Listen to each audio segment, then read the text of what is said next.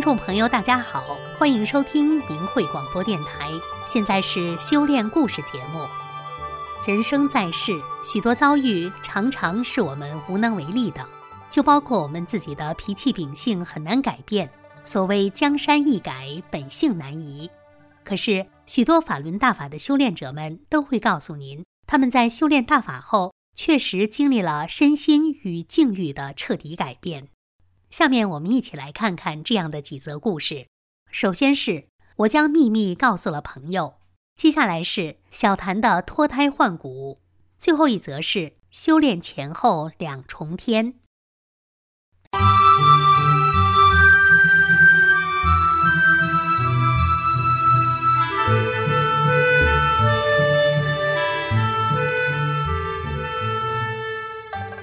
下面请听明慧文章。我将秘密告诉了朋友。作者：大陆大法弟子。九年前的初夏，我还在上大学，临考试前突然咳嗽不停，每到晚上就发低烧，几天下来胸口疼痛难忍。起身的时候，感觉左胸口里面有块大石头重重的落下去，似乎能听见“咚”的一声，砸得我一口气上不来。要死的感觉，朋友带我去医院排片，医生说是胸积水，较严重，需要住院抽水。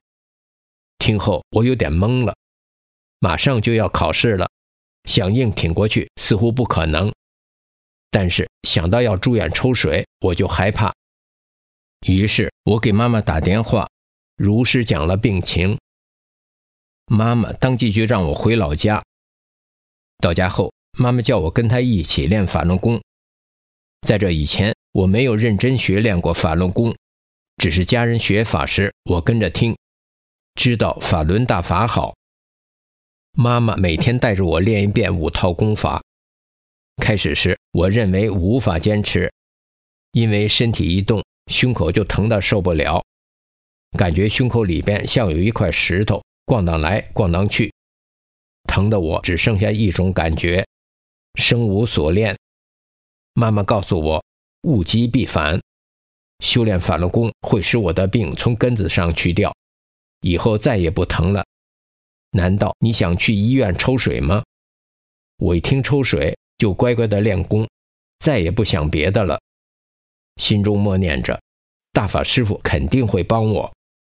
两天后，我感觉没那么疼了。一星期后的一个早上起来。我发觉身体哪儿也不疼了，完全好了。我的人中穴处起了很多透明的小白泡。我冲妈妈笑：“是不是病从这儿都反出来了？”师傅真的管我了。仅仅一个星期的功夫，我的病竟全好了。我马上回到学校参加了考试，并顺利过关。同学们都很惊讶：“你的病怎么好了？不是得抽水？”个把月、半年的才能彻底好吗？于是我将秘密悄悄地告诉了几个要好的朋友，是法轮大法救了我。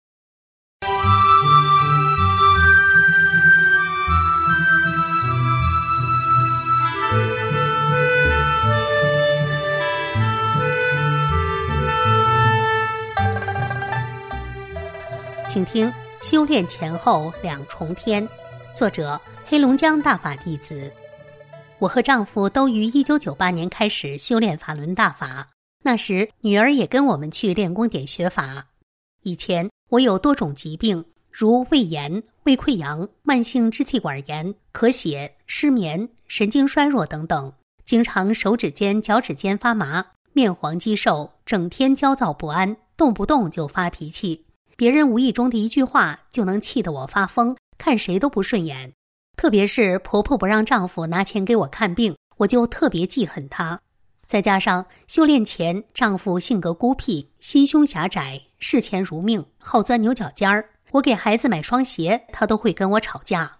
我感到似乎没有活路了，精神都要崩溃了，甚至产生了轻生的念头。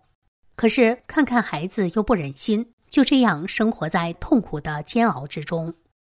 每次回娘家，或是妈或是姐就会领我看病抓药，钱没少花，苦药水也没少喝，打针吃药，这些病就是不去根儿。这些病就像在我兜里揣着一样，说犯就犯。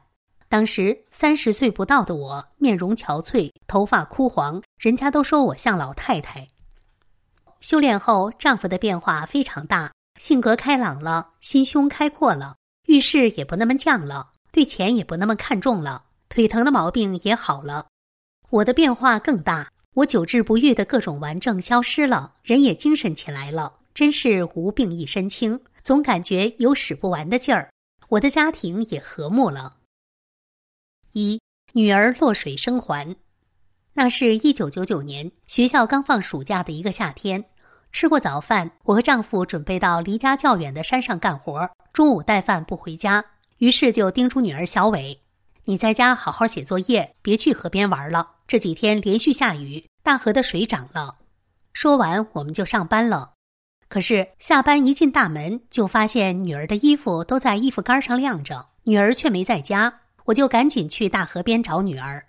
到河边见到女儿，我就训斥开了：“我不是叫你别到河边来玩吗？”你咋又来了？其中一个大一点的孩子小静说：“咦，别生气了，小伟的凉鞋都被水冲走了。”我一听更火了，说：“女儿，新买的凉鞋冲走了，没把你冲走啊？”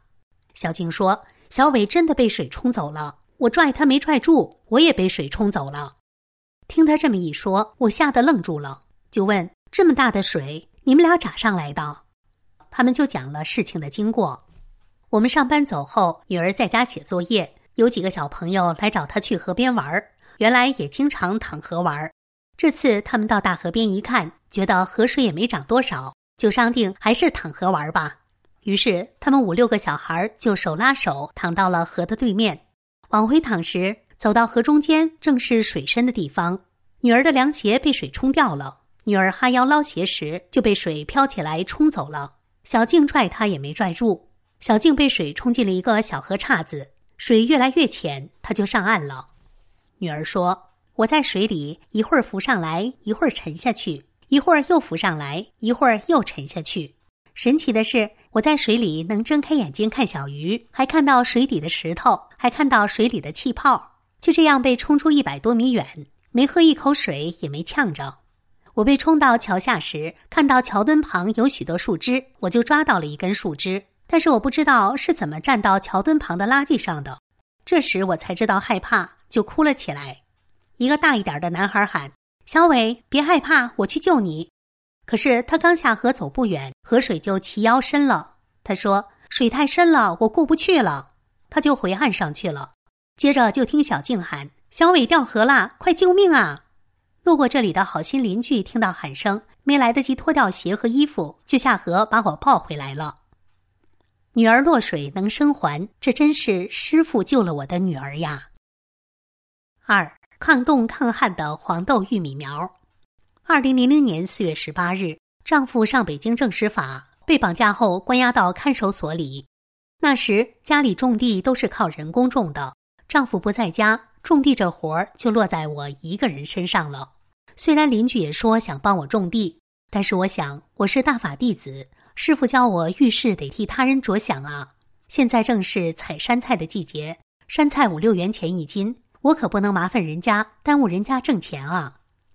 我自己做了个计划，大约两天种一块地，一块地有一亩多，我家共有三块地，大约有三亩多吧。每年四五个人也得种一个星期，这年就我一人种，一个星期的时间，这些地我就轻轻松松的种完了，连灭草剂都谈完了。这神奇的秘诀就是，我累时就求师傅帮我，我就感觉浑身有使不完的劲儿。六月份时，小苗长到十公分左右，按理说应该是没有霜冻的季节了。可突然连续两天的早晨下霜，很多人家地里的小苗都被冻死了。我家地的小苗只有地边零星的冻了几颗，别人都很疑惑又很羡慕，我就告诉他们，我是修炼法轮大法的，有师傅保护。这场冻灾过后，又是旱灾，地旱的大约有半尺深，没有湿土，我也不敢铲地了，就挺着。个别人家小苗没冻死的，又被旱死了，可我家的小苗旱灾也挺过来了，而且长势比往年还好。秋收时，别人家减产很多，我家是历年来产量最高的一年。三大水中完好无损的房子。那是二零零五年七月二十八日，因为前几天连续下了几天雨，这天晚上先有人通知说附近的林场涨水了，咱们睡觉精神点儿。十点多钟时就有通知说在河东住的赶快撤离。我家在河东住，地势比河西低，于是我就背上大法书到河西的婆婆家去了。次日早晨，我练完功出去往河东那边一看。我家那儿已经有一米多高的水了，很多人都在河西这边眼巴巴的看着自己的家进水了。我告诉他们，念法轮大法好就会出奇迹的，他们不信。到了八点多钟时，河东那边有不少房子被冲倒了，就看水一翻花，一面墙就倒了。秋叔站在我旁边，不停的喊：“这家的房子冲倒了，那家的房子冲倒了，他自家的房子也冲倒了。”木头的仓房飘在水上，忽忽悠悠地向前飘，撞到树上、石头上就撞碎了。人们看到被大水冲得七零八散的家，而无能为力，就在河西这边哭。我说：“快念法轮大法好，大法师傅会保护你们的。”其中有一个信基督教的，带着讽刺的口吻说：“法轮功若灵，就让你们师傅把房子给你留下来，让法轮功显灵给我们看看啊！”我嘴上没说什么。心里想：求师傅把我家房子留下来，证实大法的神奇吧。第二天晚上，水小了很多，就有几个人穿着水叉子到河东看大水过后的灾情。回来后说，房子没剩几户了，剩下的多数也被冲得残缺不全了。等水完全消了，我回家一看，仅隔我家五米远的对门邻居房子冲没了，地基还被冲了个大坑，像挖了个大菜窖似的。我家的房子纹丝没动。包括仓房、鹅棚一样没少。再仔细看，原来地板车的车尾顶在了仓房门上，车头别在了鹅棚的柱脚上，形成了一个很牢固的三脚架。如果用人工特意织，都不会织这么结实的呀。这仓房和鹅棚就形成一体了。结果鹅棚和仓房都没冲走，因为仓房的门被地板车顶住了，所以仓房里的东西一样也没少。大水过后，别人家亲属在帮他们收拾东西时，从我家路过，看到我家房子纹丝没动，都很惊讶，自言自语地说：“这家对门房子都冲没了，这家房子还这么完整，是不是信啥呀？”我听见了，就告诉他们：“我是修炼法轮大法的，有师傅保护，你们也记住法轮大法好吧，常念会有福报的。”在师傅的福恩浩荡中，发生在我家的神奇事很多很多。由于篇幅有限，在这里仅写出三件事，展现大法的神奇。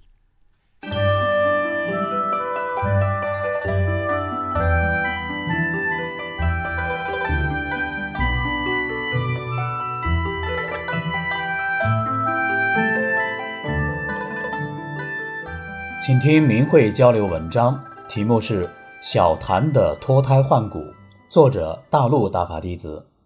小谭因为修炼法轮大法，遭到中共邪党迫害，失去了令人羡慕的白领工作。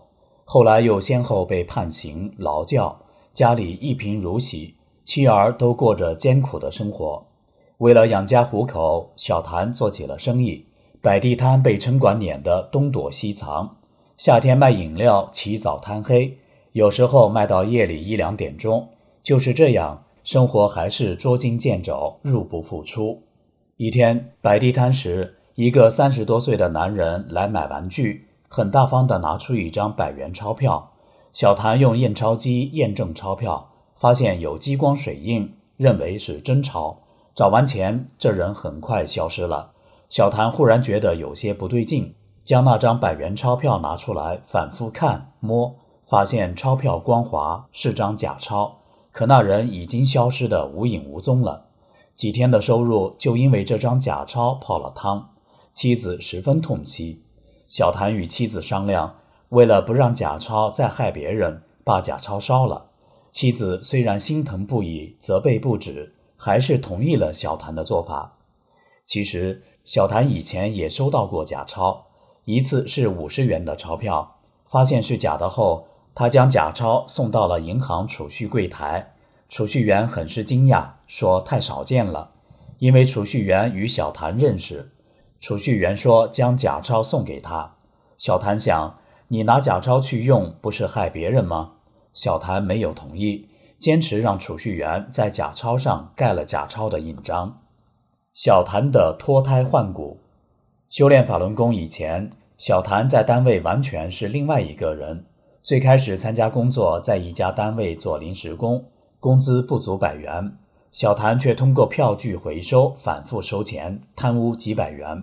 后来，小谭考进一家好单位，在机关工作，给单位买东西，两百元的东西报账三百元是常事，而且只要有机会，就将公家的东西占为己有。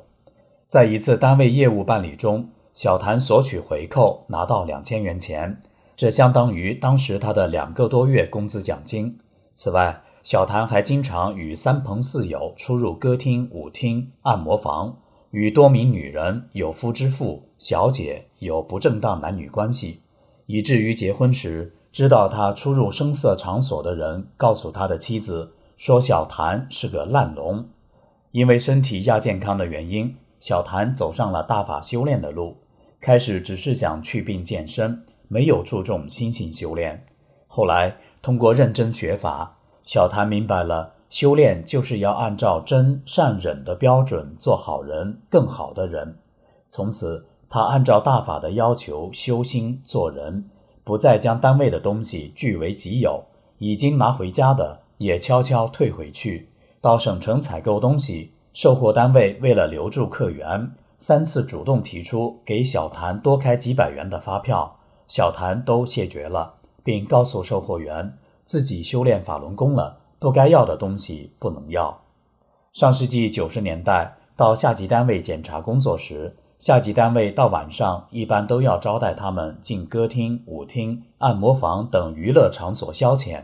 小谭推迟不过，只得随同事一起进入昏暗的歌舞厅后，小谭只是礼节性的跳了一曲舞，便坐下了。漂亮的舞厅女老板看小谭不跳舞，便亲自邀请小谭。出于礼节，小谭还是和露天舞厅一样的跳了一曲，便不再跳舞。因为不便独自离开，小谭便请陪舞小姐出去散步。聊天中，小谭给陪舞小姐讲大法教给自己做人的道理，讲修炼大法的美好。陪舞小姐感觉小谭给自己人生上了重要的一课。在遭受迫害、失去工作后，小谭帮人做事，老板视其为得力助手。一天，老板将自己开的娱乐城的小姐叫去给小谭提供特殊服务，小谭拒绝了小姐亲昵的言情与举动，并给小姐讲了大法的真相。小姐退出了曾经加入过的少先队组织，并对正直的小谭表示感谢。后来，小谭凭着诚信走出了一条自己的生意路。把生意做到了外省多地，逐渐解决了温饱问题，退还客户三万多元的多汇款。几年前，中国内地一家报纸登载了一篇新闻，说的是小谭主动退还客户多汇款三万多元的事。那天，一位国外的客户购买五百元的货物，叫国内的朋友帮其汇款。随后，小谭接到国外客户的电话，着急地声称多汇了三千元钱。希望小谭能够退还。小谭安慰客户别着急，告诉客户把卡号发过来，查实后就退给他。以前也有过多次客户多汇款几十到几百元，小谭立即退还的事。客户多汇几千元还是第一次。客户立即发来了卡号，小谭查询后发现收到汇款三万多元。对于从邪党迫害使其一贫如洗。到现在刚能维持温饱的小谭来说，这可是一大笔钱。小谭怀疑银行网络是否出了问题。以前就听说某人银行卡无端多出多少万元的事。如果是银行网络问题，把多余的三千元退给客户，那就只有自己来赔给银行了。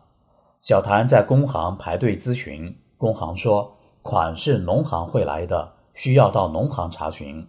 小谭又到农行排队。储蓄员了解情况后说：“有可能银行系统出问题。”储蓄员帮忙查询，同时知道了小谭准备把多汇的三万多元退回去。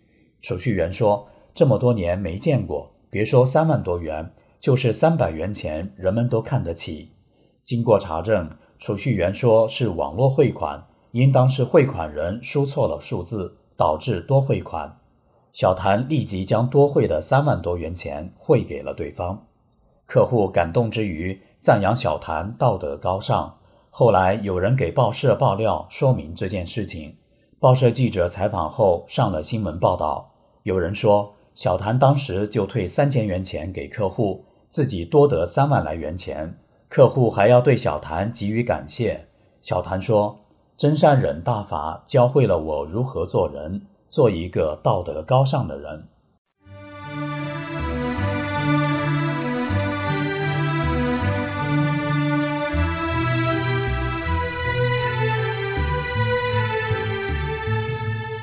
听众朋友，这次的修炼故事节目到这里就结束了，感谢您的收听，我们下次节目时间再见。